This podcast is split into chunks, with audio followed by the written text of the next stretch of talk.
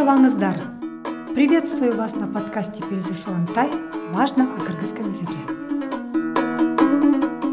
Сегодня мы поговорим о джатыш жөндөмөсү местном падеже кыргызского языка. Отвечает на вопросы гимде у кого эмнеде в чем местный падеж образуется при помощи суффикса да если основа заканчивается на гласные звонкие согласные. При этом помните о сингармонизме гласных. Например, тала, талада, поле, терезе, терезеде, в горах, джайло, джайлодо, на джайло. Ну вот как поется в этой песне.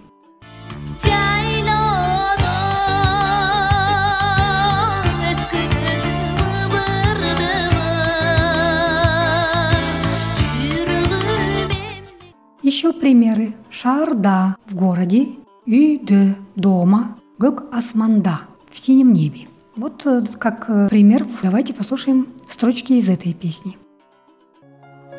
Көк асманда жамғыр болып төгілгенде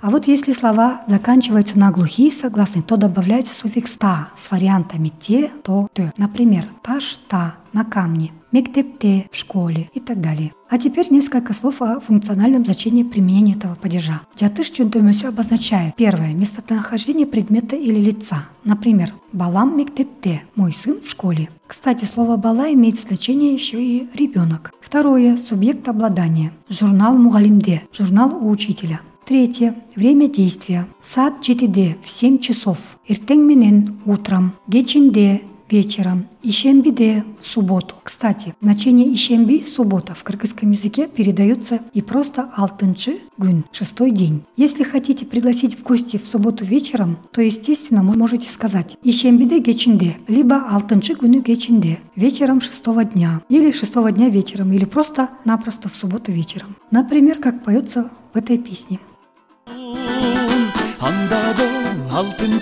Altıncı da günü geçindi, geçindi Четвертое. Этот суффикс еще и обозначает возраст. Ал он сегизде, ему или ей 18. А фраза дня или недели можете взять просто «Алтынчы гүнү гечинде». Назначаете свидание в субботу вечером, так и говорите «Алтынчы гүнү гечинде». Зовете к себе в гости кого-нибудь на вопрос «Когда прийти?» так и скажите «Алтынчы гүнү гечинде». Вот и все. Пробуйте и пишите свои отзывы, впечатления, истории. Ждите следующего подкаста.